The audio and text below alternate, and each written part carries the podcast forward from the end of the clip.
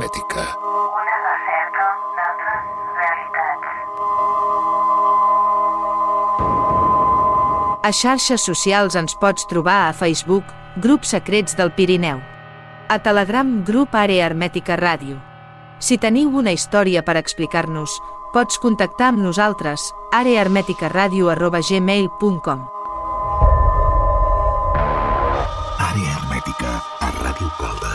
Presentat per Josep Cozar.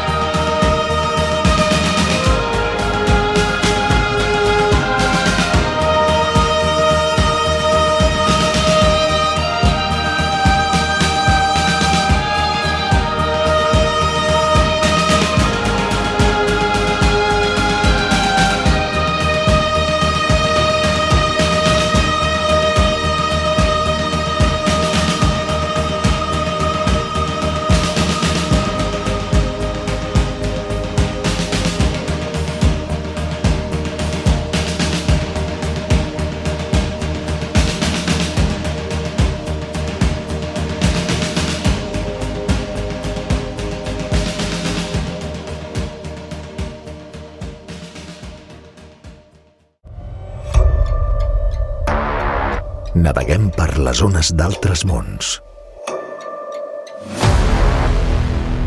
La forma d'aquest món tan complex ens enfronta l'ofec de l'ésser ignorants, els enigmes i misteris, l'origen dels mateixos i la capacitat individual de l'ésser poden acostar-nos a aquesta altra realitat. Àrea hermètica.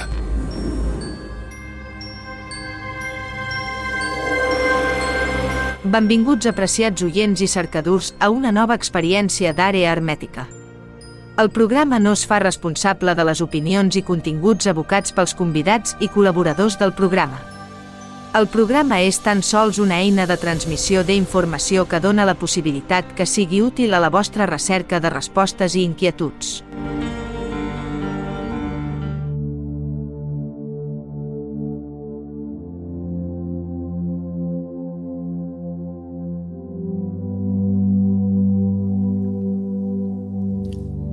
Estimada audiència, benvinguts i benvingudes en l'edició 204 d'Àrea Hermética. Apreciada audiencia, bienvenidos y bien hallados a la edición 204. Y hacía algún tiempo hicimos un programa especial de Rumanía insólita. Y creo que volveremos a esa zona porque en los países del este durante la Unión Soviética eh, se ocultaron muchos de sus misterios y era imposible saber. No es como aquí en Occidente que las puertas al misterio estaban más abiertas. Hoy tenemos un investigador aficionado, eh, él es Florin Zababab y nos contará muchísimas cosas de Rumanía, sobre todo misteriosos tesoros que han desaparecido y mucha información a dar. Los tesoros escondidos en la tierra rumana. El suelo rumano esconde cientos de tesoros. Solo el 10% de estos han salido a la luz. Los buscadores conocen muchos lugares, pero no quieren hablar porque ya no confían en las autoridades. Tenemos información muy valiosa, según el cual solo en la zona del sudoeste de Rumanía hay varios cientos de toneladas de tesoros escondidos. Nos dijo Joen Blag, uno de los 100 miembros de la Asociación de Cazadores de Tesoros y Tesoros. Los buscadores temen a la mafia del oro. Personas importantes de Rumanía trabajan con ciertos grupos de buscadores no oficiales. Solo 100 personas tienen derecho oficialmente a buscar tesoros en el territorio de nuestro país. Son miembros de la Asociación de Cazadores de Tesoros y Tesoros de Rumanía y tienen credenciales que los protegen, al menos en teoría, del acoso de las autoridades. Según quienes han hecho de la caza del tesoro un hobby, los tesoros sacados a la luz hasta ahora en nuestro país representan solo el 10% de los escondidos en Rumanía a lo largo del tiempo. El 90% restante está a la espera de ser desenterrado. Los cazadores de tesoros con patalama afirman que conocen muchos lugares donde se esconden tesoros, pero no los divulgarán porque ya no confían en los representantes del Estado rumano. Por supuesto, si te declaras cazador de tesoros en una comunidad, todos te mirarán con recelo y te tacharán de loco, pero todos los vecinos te seguirán la pista si te llevas un azadón a la espalda y te vas a hurgar en la basura. Todos piensan, está loco, pero ¿y si tiene razón? Los cazadores de tesoros especializados en este campo aparecieron, que se sepa, en el siglo XIX con todo lo que conlleva este oficio, mapas, leyendas, aventuras, incluso crímenes. En Rumanía, las leyendas sobre famosos cazadores de tesoros aparecen a principios del siglo XX, especialmente alrededor de la década de 1920. Después de 1945, hubo un fuerte control sobre todo lo que era metal precioso, y los cazadores de tesoros entraron en un cono de la sombra. Después de 1990, las cosas cambiaron un poco, permitiéndose teóricamente a cualquier ciudadano rumano, para buscar las fortunas escondidas por dacios, forajidos, reyes, revolucionarios, etc.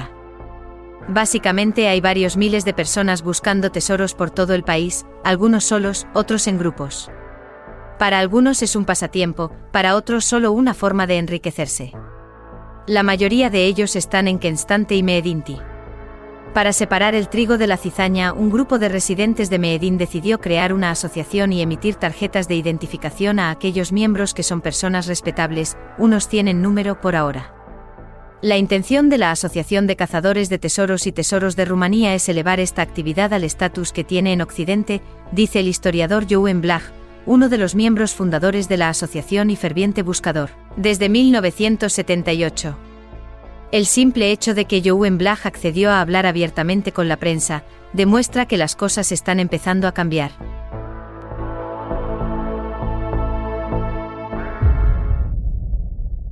Hoy contamos con Florín. Florín, muy buenas tardes, noches, ¿qué tal? ¿Cómo estás? Muy buenas tardes, noches, eh, Josep, y bonanit eh, para todos tus oyentes. Pues eh, gracias, estoy bien y me alegro mucho que me has invitado a tu programa. Pues muchísimas gracias y también aquí agradecer a, nues- a nuestro amigo en común, Artur Oms, que ha sido posible pues llegar a ti a través de él.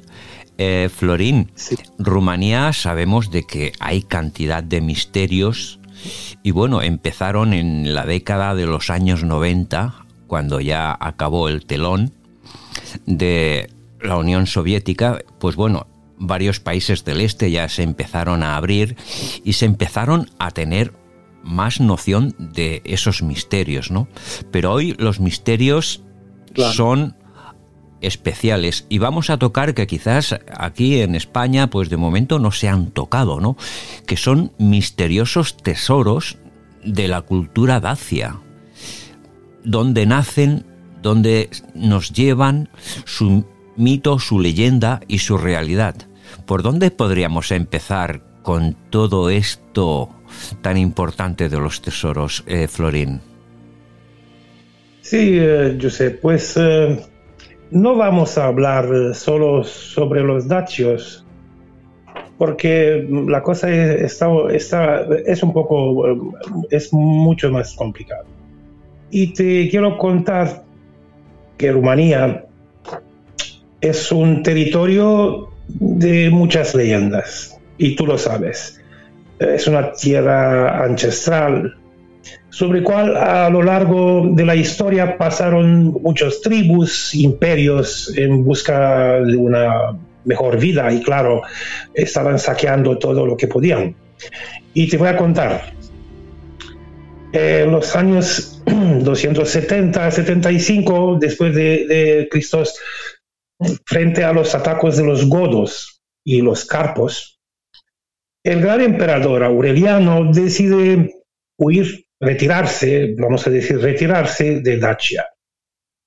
Luego, durante casi un milenio, el actual espacio de Rumanía ha sido recorrido por los pueblos migratorios, pues siempre, sabes cómo era, siempre con luchas, idas, vueltas, ¿no? Con todo el lío que suponía, ¿no? Darte a la fuga rápidamente y no siempre podías llevar contigo todo lo que tenías. Y aquí creo yo que es el origen de todos esos tesoros encontrados en Rumanía en el pasado y que también siguen apareciendo en el presente. Pues en este intervalo de tiempo pasaron los pueblos germánicos también y los hunos hasta, hasta el siglo VI.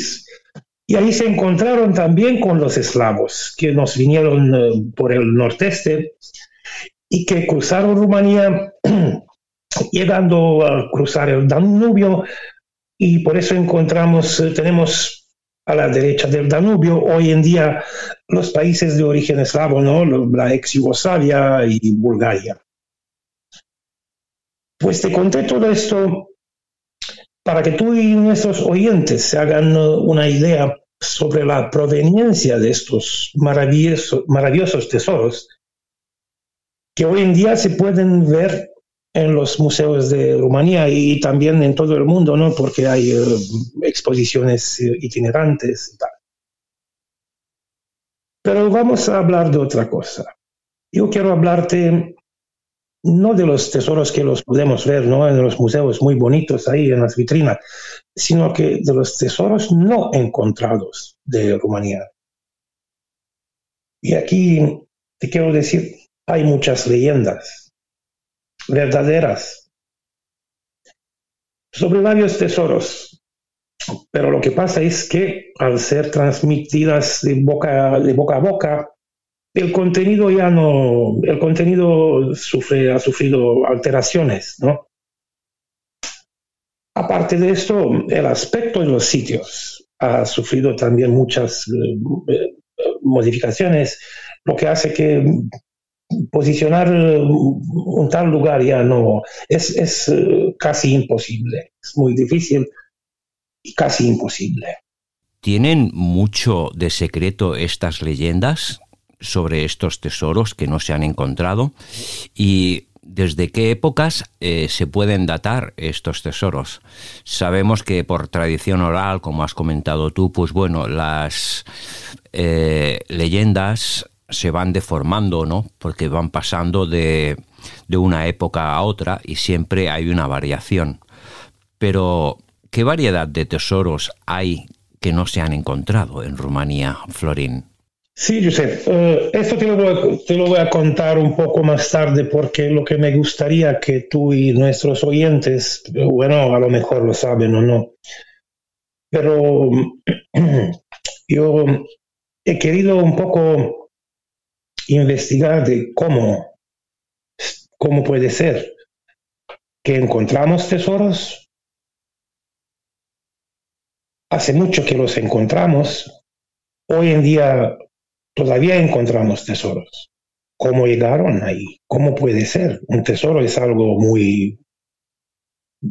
es un gran valor, ¿no? Que la gente no lo... Y por eso he llegado a unas conclusiones que los quiero compartir. ¿Cómo es posible? Tanto en el presente, ¿no? Como en la historia reciente, en el pasado se han encontrado y se siguen encontrando.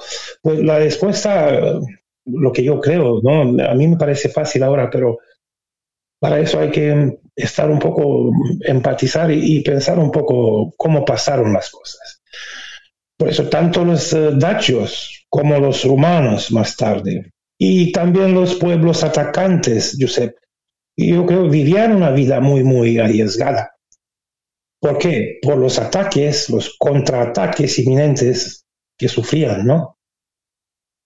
esconder cosas de, tan gran valor. Se hacía rápido, se hacía bajo miedo y estrés y, y muchas veces por la noche, yo sé. Y entonces en esas condiciones muchos de los que escondían los tesoros morían o simplemente no podían volver ¿no? al mismo lugar porque estaba ya ocupado y defendido eh, del adversario si te das uh, cuenta, Giuseppe, lo mismo creo que pasaba, bueno, seguro, ¿no? También más tarde, tanto en Rumanía como en España y como en toda Europa, creo, con los bandoleros, porque vosotros tam también tuvisteis, ¿no? Bandoleros en España, esto lo sé muy bien. Sí, sobre todo cuando la invasión musulmana, pues bueno, ahí hubo bastante movimiento. Bueno, la, la, principal colonización de la península vino del norte con los godos, visigodos, y bueno, y conforme claro. iban avanzando, pues bueno, se iban creando estos, estas zonas habitadas.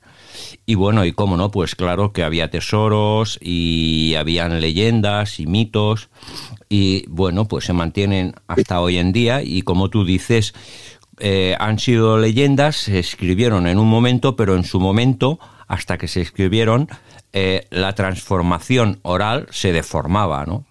Como pasa en todos los lugares. Claro, pues eh, yo sé, según, se sabe, ¿no? los bandoleros no vivían uh, mucho, ¿no? Porque lleva, es que al llevar ese tren de vida que tenían, seguidos por la autoridad o por el bandolero rival, ¿no? Es que no vivían mucho, seguro. Y también los tierratenientes, los tasqueros, los comerciantes, ¿no? Hacían lo mismo. O sea, se estaban, estaban escondiendo sus tesoros, porque en esos tiempos, en cualquier momento te podía pisar un bandolero, ¿no? Y dejarte pelado. Y si al bandolero no le caía bien que el terrateniente diga que, mira, no tengo nada, pues los mataban a todos. Y así, seguro que los tesoros quedaban y quedan seguramente muchos escondidos. Pues tenemos, además tenemos, uh, se han encontrado en Rumanía, y creo que no solo en Rumanía, tesoros muy interesantes, como cientos de monedas de oro esparcidas ¿no? a lo largo de varios metros en la capa superior del suelo, en campos, bosques. Y esto es lo que creo que nos dice que ha sido, han sido perdidas por la noche tras una huida a caballo, donde era un asunto de vida y muerte, ¿no? Así que el oro ya no tenía ninguna importancia.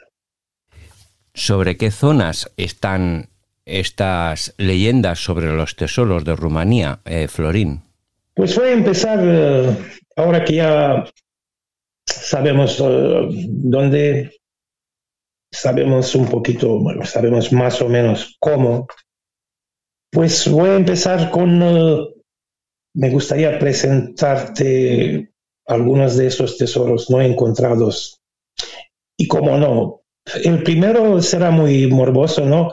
Ya que hablamos de Vlad Cepes, el Drácula, que además sé que tú conoces bien su historia. Sí, sí, es bastante conocida aquí en, en nuestra zona. pero la verdadera y no la, la, la del cine, la de las películas con vampiros y tal.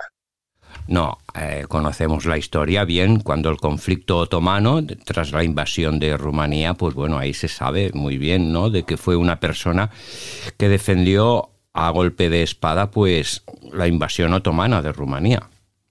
Exactamente, y sobre eso voy a hablar ahora, porque en un verano de 1462 exactamente, el 16 de junio,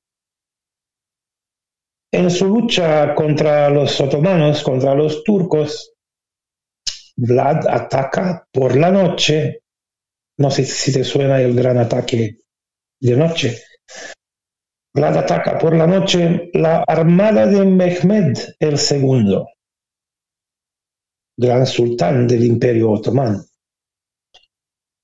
Esa armada siendo constituida por unos 100.000 soldados. Tengo que decir que Vlad atacó por la noche con muchos de sus soldados vestidos de turcos, él teniendo unos 30.000 soldados. Los turcos en esta lucha,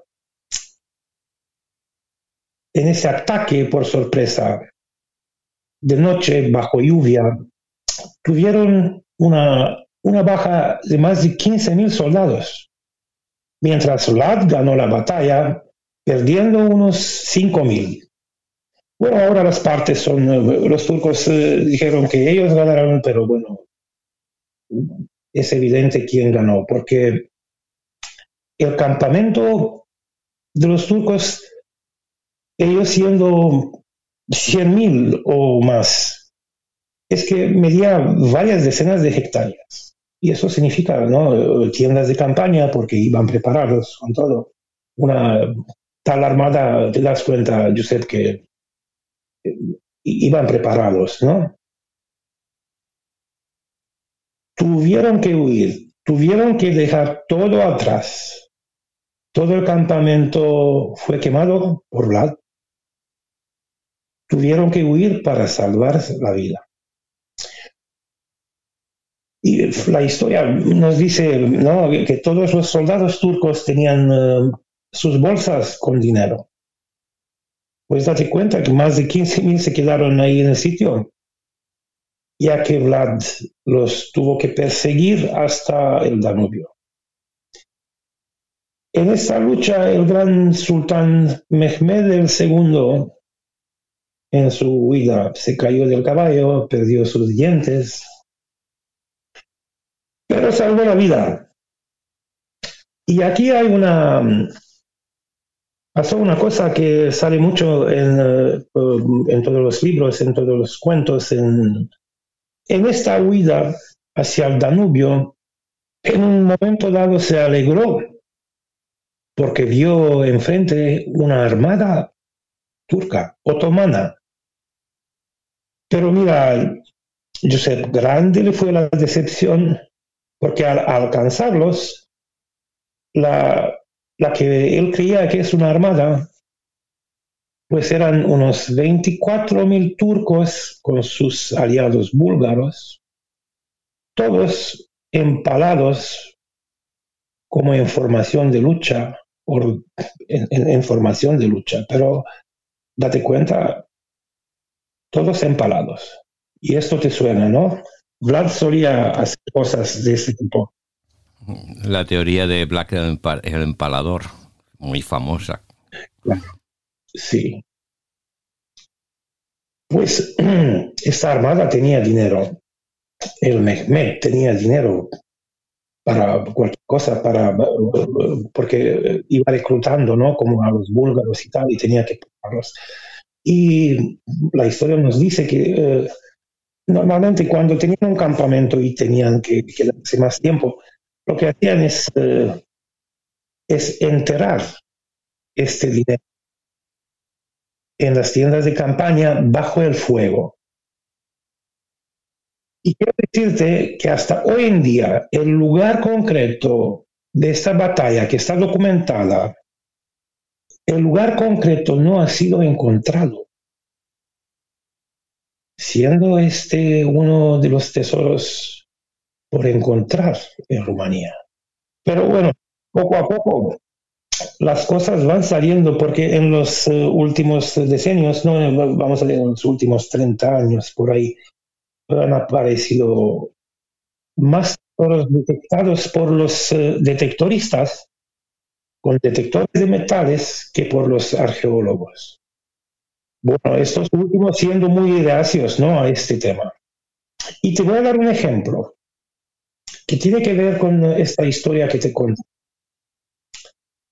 En 2013, en Rumanía, en el sur de Rumanía, más o menos ahí donde Vlad Tepes ganó la batalla contra, contra el gran sultán, a unos 30 centímetros de profundidad, un detectorista encuentra un tesoro de plata, Giuseppe, 47 mil monedas otomanas con un peso de 54 kilos datando del año 1451-52, o sea, 10 años antes de, este, de esa gran lucha de noche.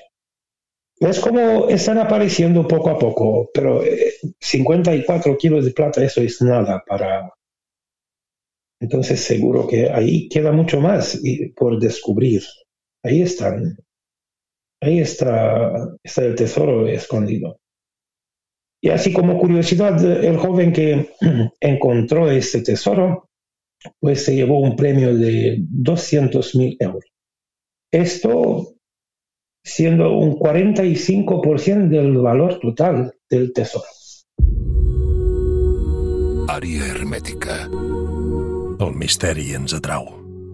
Com a éssers humans, tot allò que té a veure amb allò inexplicable, allò paranormal i allò inaudit, ens sedueix fins al punt que volem trobar algun tipus d'explicació lògica a aquests fenòmens. Quan la ciència no pot explicar fefaentment un fenomen, sorgeixen algunes hipòtesis més o menys desgavellades sobre per què això passa. Àrea hermètica. Fem camí per intentar entendre l'origen de la realitat.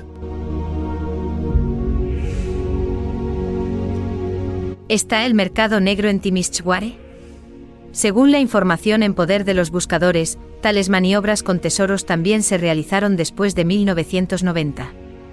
Hay personas con altos cargos en el Estado rumano que roban tesoros y los venden en el extranjero. Las transacciones se realizan en Timishware. Y los que no tienen protección política arriesgan mucho. Por eso los buscadores son discretos. Por otro lado, estamos en posesión de información muy valiosa, según la cual hay varios cientos de toneladas de tesoros escondidos solo en el área del suroeste de Rumanía. Los tesoros sacados a la luz hasta ahora en nuestro país representan solo el 10% de la cantidad de tesoros escondidos aquí desde la antigüedad. El 90% restante está esperando ser desenterrado. Estamos hablando de lugares ya conocidos. Podríamos sacarlos a la luz, pero lo haremos solo después de que tengamos la convicción de que las cosas son yendo por un camino normal en Rumanía. Soy historiador, y para mí y para los que son como yo la búsqueda de tesoros es arqueología, es un hobby. No somos bandidos, al contrario, queremos sacar a los impostores de esta pandilla, dice Blag. Una vez cada dos años se realizan reuniones regionales de buscadores, donde se intercambia información, tanto sobre los mapas que acaban de aparecer en el mercado, como sobre los equipos utilizados. Los buscadores también están separados por especialidades, algunos son simples poseedores de información, respectivamente conocedores de leyendas o poseedores de mapas, otros son buenos en los encantamientos. Un tesoro no se puede desenterrar de todos modos, porque puede estar maldito, por eso hay varios tipos. De rituales para neutralizar maldiciones y otros, muy raros, son personas que saben descifrar los documentos secretos sobre el lugar donde están enterrados los objetos en cuestión. Jouen Blag es uno de los especialistas en descifrado. Los buscadores también están separados por categorías, algunos son simples poseedores de información, respectivamente conocedores de leyendas o poseedores de mapas, otros son buenos en los hechizos. Un tesoro nunca se desentierra de todos modos, porque puede estar malditos y otros muy raros. Hay personas que saben descifrar los documentos secretos sobre el lugar donde están enterrados los objetos en cuestión. Jouen Blag es uno de los especialistas en descifrado y el Banco Nacional posee los mapas de varios tesoros.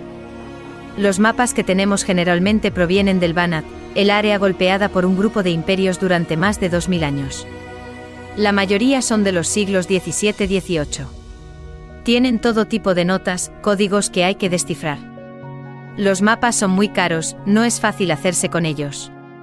Los que buscan en sitios arqueológicos no son verdaderos buscadores, los tesoros no están ahí, eso lo sabemos.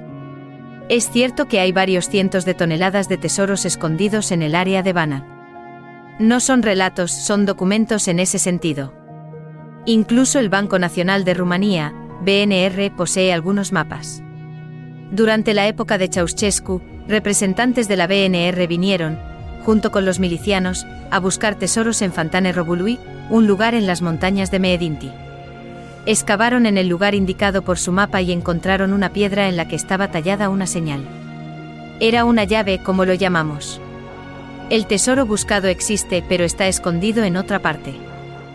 Mencionas, Florín, de que la arqueología oficial es un poco retroactiva a estas situaciones, ¿no?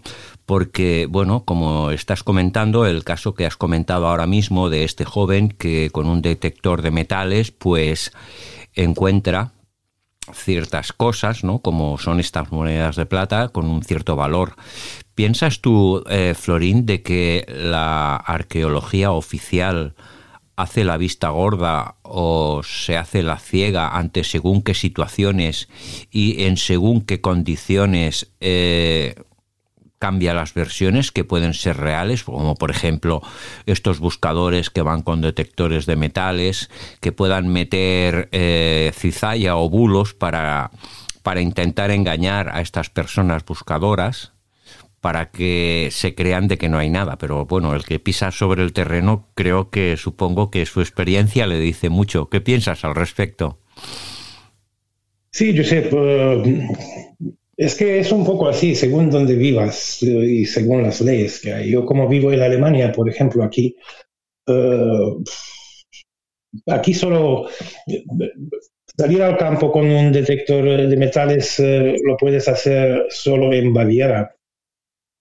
Eh, en Rumanía también lo puedes hacer, puedes conseguir un permiso y, como te conté, ¿no? El, el chico ese que se encontró ese tesoro y que y lo mismo pasa en Baviera, creo que también unos 45-50% eh, del valor de lo que se encuentra lo recibe um, la persona que, que lo encuentra. Mientras que eh, en los otros estados de, de Alemania está totalmente prohibido.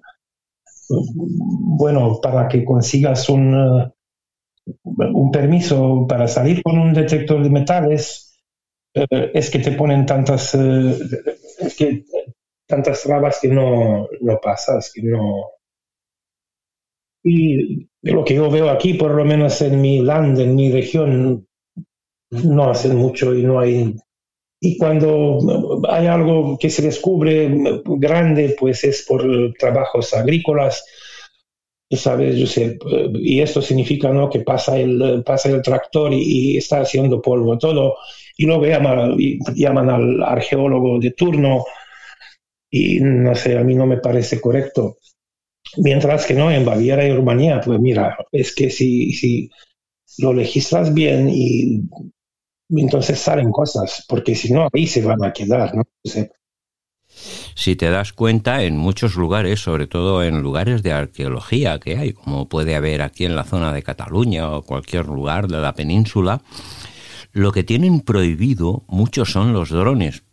Pero mucha gente se piensa que son por las imágenes, por los derechos y todo. No, es que con un dron, desde una cierta altura, tú puedes ver Sí. una, la geometría de, por ejemplo, unos yacimientos arqueológicos, como estructuras Claro, cuadradas y cosas y demás. Y, y esa es la realidad, pero que es muy, muy, muy, sobre todo aquí en la zona de Cataluña, está prohibidísimo y en la zona del Pirineo. Los drones está totalmente prohibido. Y creo que es esa ventaja. Tenemos el caso como, por ejemplo, en las pistas de Nazca, en Perú, ¿no? Solo se pueden ver desde la altura, ¿no? Sí, claro. Sí, Y- verdad. Sí, no, yo lo he hecho también. Te quiero decir que hay mapas eh, geoestratégicas y, y Google Maps también lo puedes ver. Eh, esto se puede. No te hace falta un, dron, porque eso sería mucho trabajo y no te daría, eh, ¿cómo se llama? La precisión esa.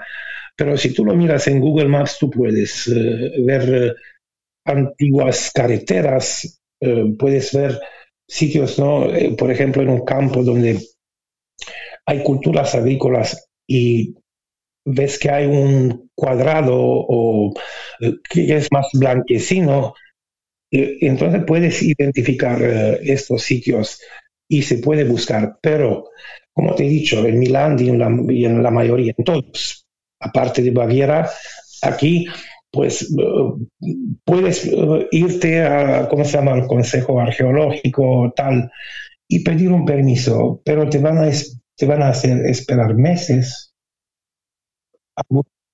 años, y luego te, te ponen, no, no puedes en cualquier, de ninguna forma puedes, en, por ejemplo, en, en bosques, no puedes al lado de los eh, monumentos arqueológicos, y, y eso yo lo entiendo muy bien, pero te ponen tantas trabas que ya no, ya no quieres hacer nada, ¿no? Y por eso no sale nada. Sí, mira, tenemos un caso, por ejemplo, aquí en, en la villa donde resido y donde está la emisora, pues bueno, es un lugar de termas romanas.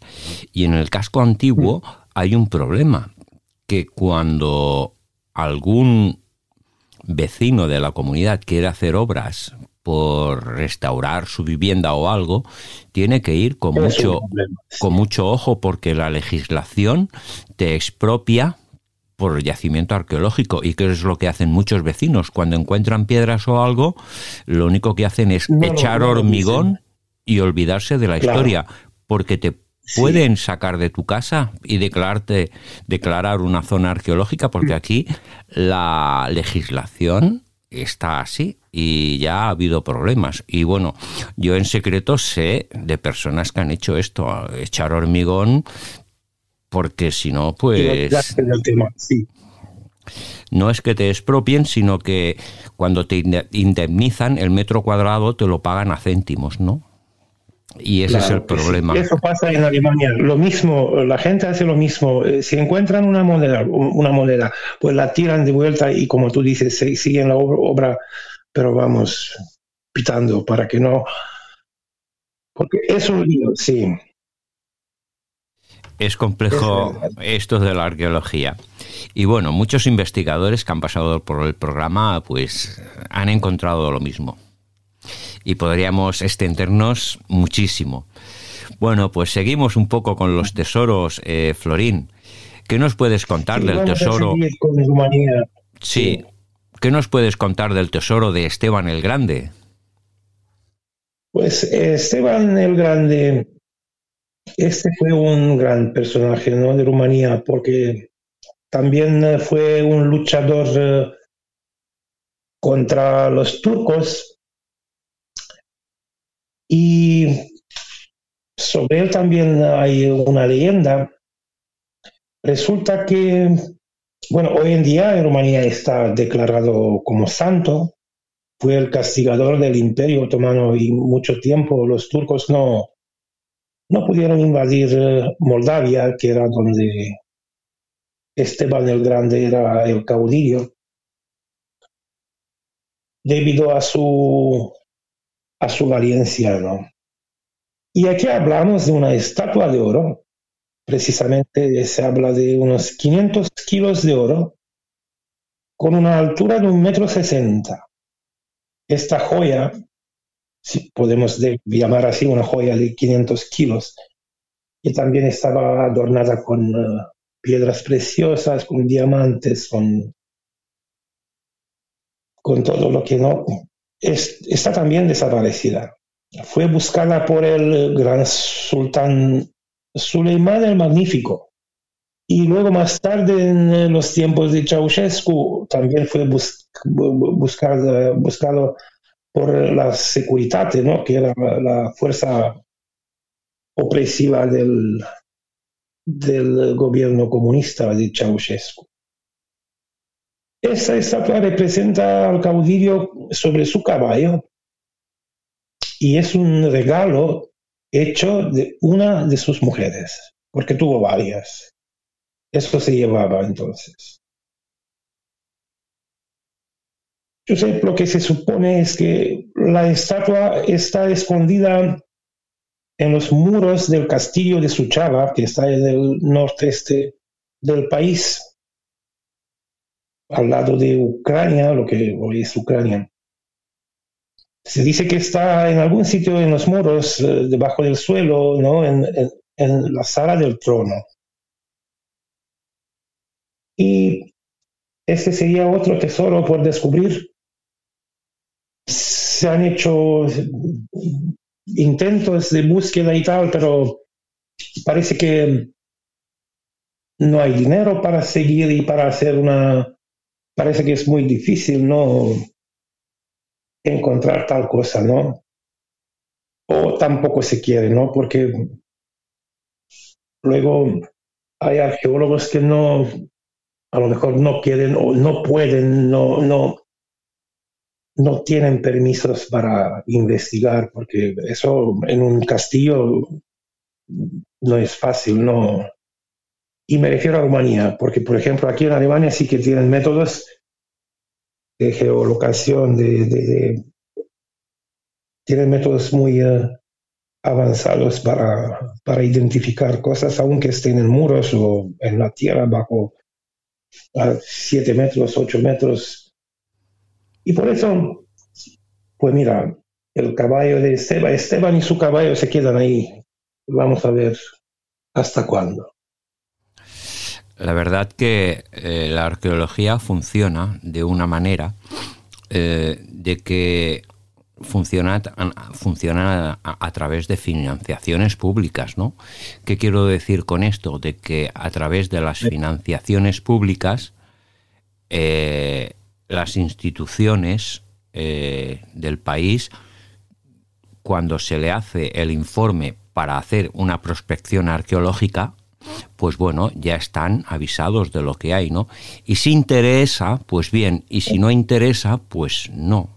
Porque eh, prospecciones con financiación privada, pues bueno, es muy, muy complejo el tema.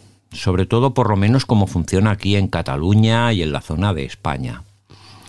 Siempre es una financiación a través eh, local, comunidad autónoma o a través de del gobierno del país, ¿no? Pero bueno, normalmente lo gestionan las comunidades autónomas, ¿no?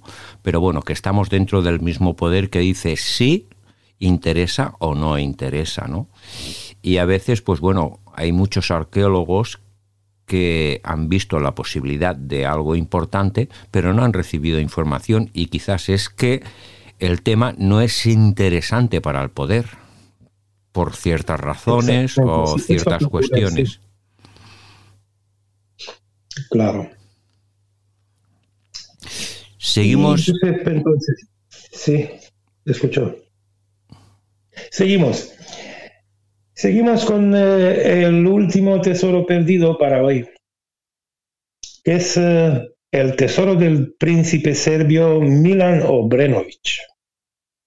Eso ocurre en los años eh, 1880, 1890, por ahí.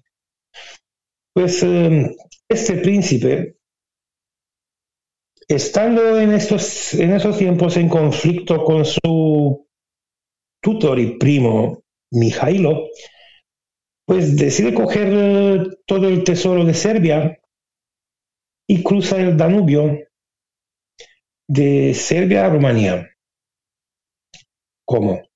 Con 80 caballos, Giuseppe, que llevaban oro, todo el oro de Serbia, o sea, del tesoro de la casa regal, casa principal, monedas, joyas, diamantes, perlas, pues todo lo que, lo que puede, ¿no? Todo lo que significa un tesoro, ¿no? Lo que era un tesoro en esos tiempos. Pues nadie sabe por qué ha elegido esa- esas tierras. Bueno, luego ya, ya veremos. Nadie sabe dónde está exactamente ese tesoro.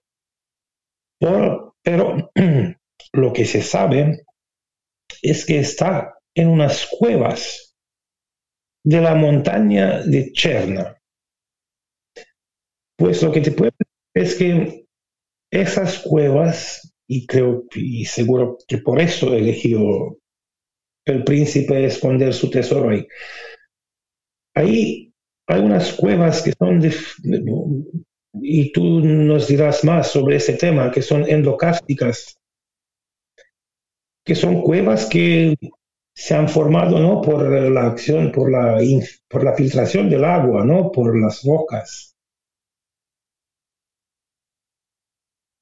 Son unas cuevas muy largas, donde siempre a veces sale agua y no sabes de dónde y cuánto tiempo, a veces ya no hay agua, luego sale de nuevo. Pues el príncipe se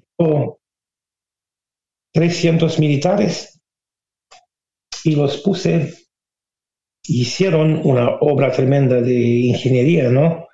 Desviando un río, escondió el tesoro en esas cuevas, desvió un río, luego creó como un embalse, un lago que tapó la entrada en esa cueva. Pues la leyenda dice que todos los 300 militares han sido envenenados para que no quede ningún, ningún testigo. Y pues eso, este tesoro, ¿no? Eh, mucha gente, o sea, los lugareños dicen que cada año llega mucha gente con, con todo tipo de, de, de costumbres de esos, ¿no? Para, para poder para poder investigar bajo agua esas cuevas y que siempre encuentran o aparecen con una joya pequeña o con huesos humanos. Pero ahí está, porque no es fácil no meterte en una cueva kárstica. Yo no sé mucho de esto, pero más o menos me doy cuenta que es difícil. Sí, es difícil porque eh, cuando tú comentas que eh, el agua, pues bueno, hace a través del tiempo, de su fuerza, pues es lo que contribuye a, a que se creen estas cuevas, ¿no? Y Sí, creo que querías comentar de que en, en estas cuevas, cuando entras en ellas, hay lugares que hay agua y de, y de- y de golpe no, no tienes agua. Eso es un, un efecto que se llama sifones, ¿no? Cuando se Sifones, llenan de agua, como no tiene aire, pues dejan salir el agua. Aquí en el Pirineo tenemos un, un ejemplo como es Fontestorbas, ¿no? Que es una cueva que echa agua, ¿vale? Y que cada cuarto de hora suelta agua. Cuando se vacía el sifón, se llena de agua. Cuando no tiene aire, se bloquea.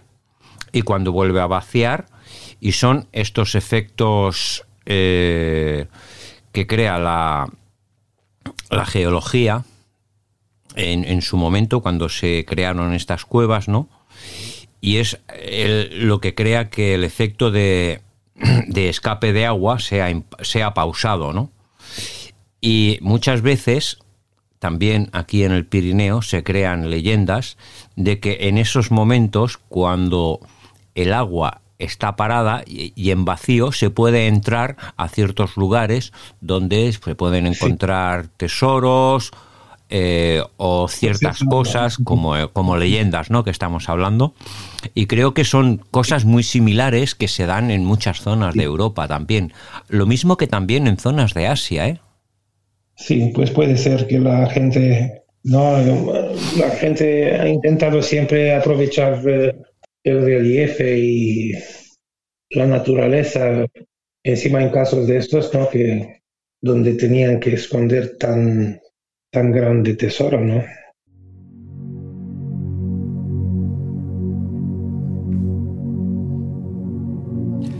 Y ya llegamos a los últimos minutos del programa y bueno, hemos compartido cosas muy interesantes sobre Rumanía.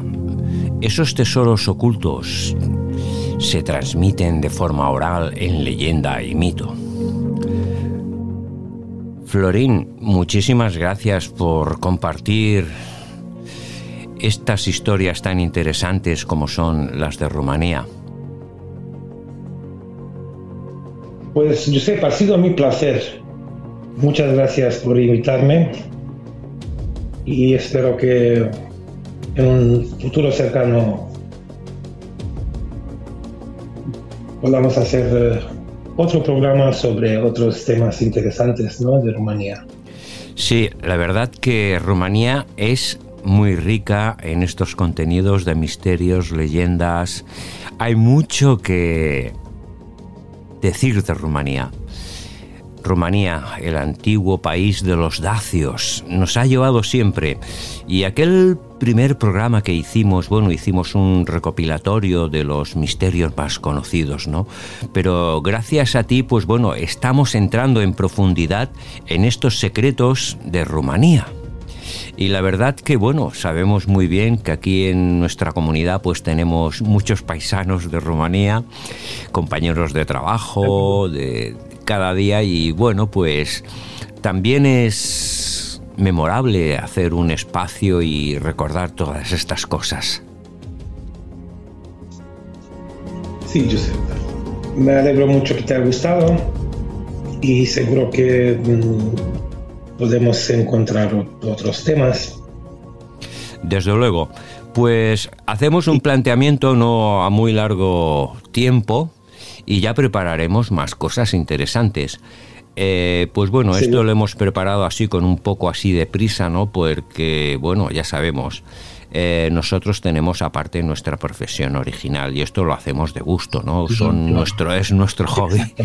Estamos equiparados en un momento, pero gracias a la voluntad de las personas, pues a veces se consiguen cosas muy interesantes y la intención es transmitir cosas muy interesantes. No tener competitividad con nadie porque tanto a derecha o a izquierda somos personas y lo único que nos interesa es aquel conocimiento de aquellas cuestiones a título personal que nos formulamos. Florín, eh, desde aquí, Claro. desde el programa, desde el programa de Área Hermética, pues te quería enviar un fuerte abrazo y estás invitado pues, para otro programa porque creo que hoy hemos tocado una cosa que está muy bien, pero que Rumanía tiene mucho más que desvelar. Su historia, sus Sí, secretos. Uno de los lugares más misteriosos de Europa, Rumanía. Ya lo sabéis de aquel primer programa.